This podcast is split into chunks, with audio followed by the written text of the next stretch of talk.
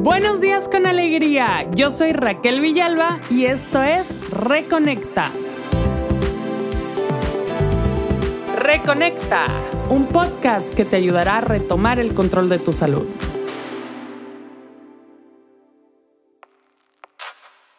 Bienvenidas y bienvenidos a Reconecta. El episodio de hoy lo dedicaré a los suplementos. ¿Debemos tomarlos? ¿Cuándo? ¿Cuáles? Este episodio, como en la mayoría, voy a dar mi opinión basándome en mi experiencia y mi conocimiento. No significa que yo tenga la verdad absoluta y como siempre, animo a que todas y todos experimenten, prueben y analicen qué es lo que le funciona a su cuerpo. Nunca se dejen guiar únicamente por lo que yo o alguien más le diga. No existe una verdad absoluta o una fórmula mágica que le funcione a todos por igual. Dicho esto, los suplementos. La industria de los suplementos es una industria que ha crecido muchísimo en los últimos años y que sigue creciendo, facturando millones de dólares al año. Hoy en día existen innumerables marcas de suplementos con mil suplementos que promueven diferentes cosas. Desde mi punto de vista, esta industria ha crecido tanto porque se ha aprovechado de una de las conductas más destacables del ser humano en los últimos tiempos. Querer solucionar todo de manera rápida, fácil y sin ningún tipo de esfuerzo. Ojo, con esto no quiero decir que los suplementos no sirvan para nada, simplemente creo que le damos un poder que no se merecen y esperamos que nos solucionen muchos de nuestros problemas como por arte de magia. Creo que los suplementos, como su propio nombre indica, es un agregado, un ayudante para conseguir algo que ya estamos trabajando de manera integral con nuestro estilo de vida y nuestra alimentación. El suplemento no debe ser el responsable principal de que consigas o no tu objetivo de salud. En el caso de las vitaminas, creo que si llevamos una alimentación completa, natural y colorida, podemos obtener todos nuestros nutrientes a través de la alimentación, sin necesidad de apoyarnos con un suplemento. Esto es de manera general y asumiendo que somos personas saludables sin ninguna condición física que nos pudiera impedir absorber ciertos nutrientes. En el caso de lo contrario, tu médico debe de aconsejarte de manera individual. Pongamos algunos de estos ejemplos con eh, los suplementos que creo que están más de moda actualmente. Empecemos por el suplemento del colágeno. Para empezar, el cuerpo humano genera colágeno de manera natural. Es cierto que con los años el cuerpo va produciendo menos colágeno y por eso empiezan a notarse los signos de la edad como las arrugas. No solo la edad afecta la producción de colágeno, también nuestros hábitos como una exposición excesiva al sol, fumar, exceso de alcohol, la falta de sueño y la falta de ejercicio afectan de manera negativa a nuestra capacidad de generar colágeno. Con lo cual, si hacemos todo lo anterior y esperamos que un suplemento de colágeno resuelva todos nuestros problemas, pues creo que va a ser un poquito complicado. Un suplemento puede darte una ayuda extra, pero no va a suplir la falta de autocuidado. Siguiendo con el ejemplo del colágeno, si lo que quieres es consumirlo para tener un extra, no necesariamente tienes que usar un suplemento. Existen fuentes naturales en los alimentos como en el caldo de hueso o la gelatina. Otra opción es consumir alimentos que estimulen la producción de colágeno de forma natural en nuestro cuerpo. Algunos de los alimentos son los huevos, las legumbres y la soja. Para complementar este ejemplo y darle un poco más de validez a mi punto de vista, usaremos otro de los suplementos que más he escuchado últimamente, el magnesio. El magnesio es un mineral que se encuentra de forma abundante en nuestro cuerpo y está presente de manera natural también en muchos alimentos, sobre todo en los alimentos ricos en fibra.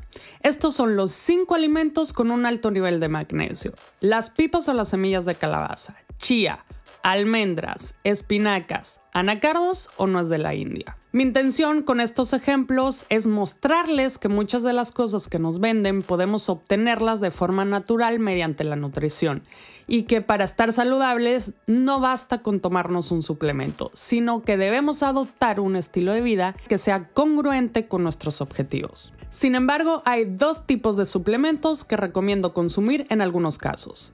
El primero es la vitamina D3. Esta vitamina procede del sol, así que lo recomiendo para las personas que viven en algún lugar en el que el sol no salga mucho o a personas que por alguna razón no pueden exponerse de manera regular a la luz solar.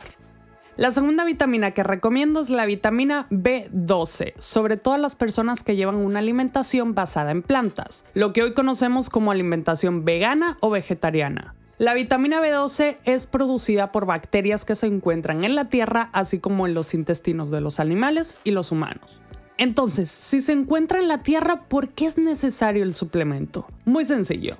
Gracias al exceso de pesticidas y de contaminación, hemos conseguido destrozar mucho de los microorganismos que se encuentran en la tierra. Y ya no es fácil encontrar estas vitaminas en la tierra donde se cultivan nuestras frutas y verduras, con lo cual necesitamos suplementarnos. Entonces, ¿es bueno tomar suplementos, sí o no? Yo siempre voy a recomendar que cuanto más natural sea nuestra vida, mejor, con lo cual si puedes conseguir todos los nutrientes, vitaminas y minerales a través de los alimentos y de tu estilo de vida, ¿por qué querrías usar tu dinero en suplementos? En el caso de que tengas algún déficit, sí sería importante o necesario ayudar a tu sistema con algún suplemento. En mi caso, no he visto ningún beneficio considerable de tomar suplementos hasta ahora, así que casi no los consumo. Mi recomendación, si eres una persona que ya tomas muchos suplementos sin ninguna razón de peso, simplemente porque leíste en algún lugar que eran buenos para X o Y, yo te recomendaría que hicieras un reset de tu cuerpo. Deja de consumirlos por un mes y observa tu cuerpo. ¿Hay algún cambio? ¿Cómo se comporta? ¿Sientes la necesidad de ayudar a tu sistema con algo extra? Por el contrario, si eres una persona que todavía no consume suplementos, pero que está pensando en hacerlo y tiene curiosidad de si funcionan o no, mi recomendación sería incorpora un suplemento a la vez y tómate el periodo de un mes para observarte.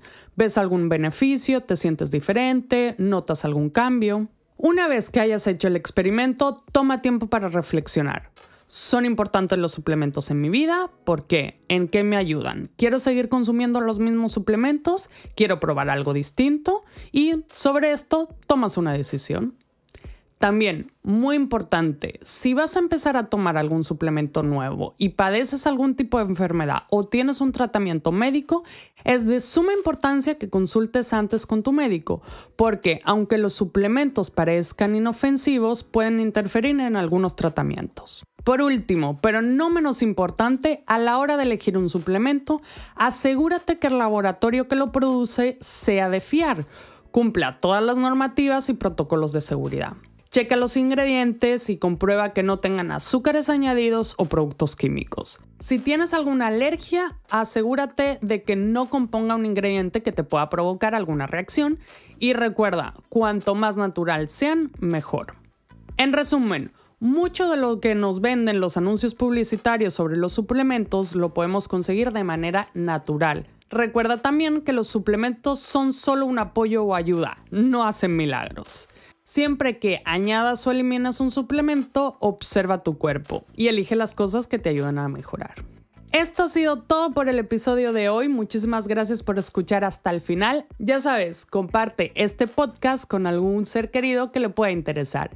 Si quieres contactarme, puedes hacerlo a través de Instagram en arroba raquel.healthcoach o vía email en raquel.saludintegral.gmail.com. Muchas gracias de nuevo, bonito día y hasta la próxima.